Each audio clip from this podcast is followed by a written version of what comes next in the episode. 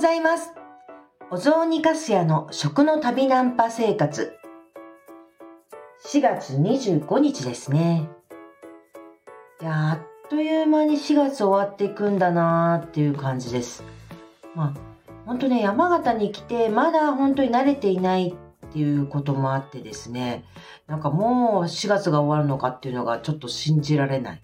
それにね、ちょっと本当に変あの変な話ですけどね、朝晩がね、こっちやっぱ寒いんですよ。私、あのー、今まで滋賀の長浜に4月、うんと、4月半ばまでいたわけなんですけど、長浜も、あの、雪が降るところで、まあ、北陸に近いようなところですから、だから、まあ、寒いんだと思うんですよ。でもね、全然やっぱりね、違う。本当に体感って違いますね。日中はそんな変わんないんですけど、朝晩が本当に寒くって、だから4度とかそんなんですもんね。だからね、なんと私全然使ってなかったんですよ。ここ数年全然使ってなかったちっちゃなお風呂用のというか、あの、えっと、電気ストーブというかそういうのが、電気ファンヒーターみたいなの持ってるんですけど、それを取り出しちゃいましたね。それ使い始めて、抱え込んで朝晩こう、体運とつけているみたいな。おおこんな感じか。冬はきっと寒いんだろうなって思ってます。だからね、そんな感じだから、もうすぐ5月っていうのがちょっと本当に、あの、感覚的にちょっと信じられない感じです。はい。まあ、ということでですね、今日は火曜日なんで、あの、えっ、ー、と、お雑煮だとかそういうものとは違う、まあ、コンサルのお仕事の話をちょっとしようかなっていうふうに思っているんですけれども、そう、今来たばっかりで、実は先週、先週には、先週末かな？先週末は、あの、広報セミナーっていうのをやったんですよ。うんと、来たばっかりの初めましてな感じなんですけど、えっ、ー、と、広報についてのオンラインセミナーをやりました。いや、ほんとね、良かったなと思って。うんと、これからなんかいろいろ、うんと、広報についてなんですけれども、えっ、ー、と、お手伝いさせていただく会社さんたちが、まあ、できちゃったかなって思ってます。うん。私はですね、えっ、ー、と、よく、えっ、と、人と、あの、初対面の人との距離の近、うんと、縮め方というんですか？それが早いねと。私はコミュニケーション能力ってあんまりあると思ってはいないんですけれども、でも、よく人からは、初対面なのに初対面な気がしないっていうふうに言われることはあります。割と警戒されないのかな？初対面の人から。うん。いや、そのために何をしてるっていうわけではないんですよ。だけど、まあ、えっ、ー、と、コンサルのお仕事とかっていうのは特にそうだと思うんですけれども、結構、あの、普段普通だったら喋らないようなことを喋っていただく。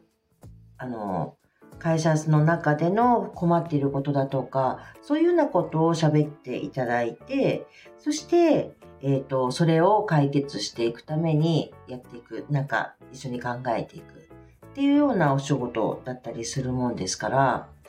だから、やっぱり、あの、きちっと話していただかないといけないんですよね。本音の部分のところ。だから、まあ、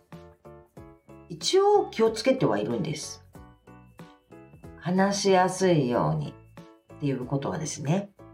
だから、えっ、ー、と、特に今なんか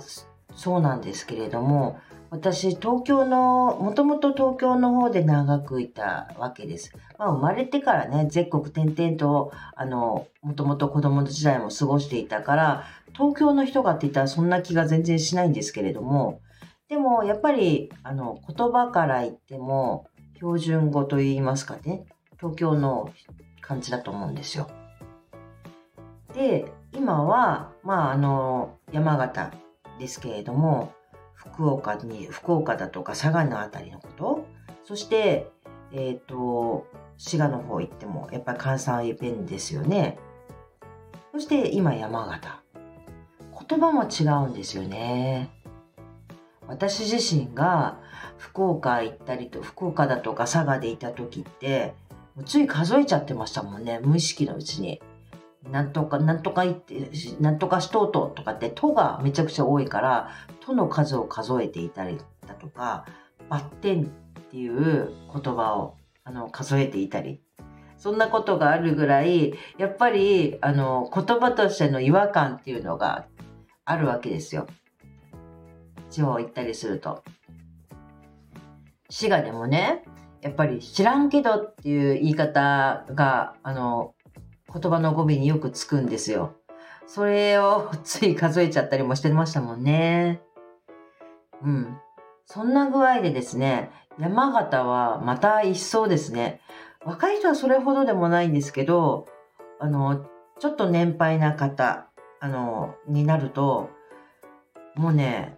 言葉本当わかんないぐらい、何言ってるのかがわかんないぐらい方言やっぱりすごくあるんですよね。ってことは、私がそう思うぐらいだから、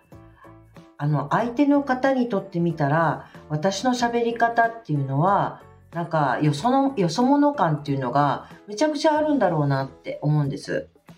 もうね、これはね、もうどうしようもないぐらい、あの、言葉がやっぱり違うわけです。同じ日本人ではありますからけど、だから言葉が全くわかんないわけじゃないはずですよね。同じテレビを見てたりするわけですからね。だから、わからないわけじゃないけれども、よそ者感、違和感っていうのは絶対あるだろうって思ってます。だからこそ、より一層ですね、えっ、ー、と、初めましてからのコミュニケーションってところは、ちょいとやっぱり気を使わないといけないだろうなって思ってます。いや、なんかこの人いいなとか、なんか喋りやすいなとか、あの、つい喋っちゃうなっていう風になるように、えっ、ー、と、できるだけ壁をゆるーくするような、なんかその近づき方っていうのができたらいいなとはやっぱりすごく考えています。そんな中で、まあ、どうやって、まあ、やり、うんと、コミュニケーションをとっているのかというと、私もどんなコミュニケーションとってるのって自分でもよくわかんないんですけれども、ただ、まあ一つ言えることは、やっぱり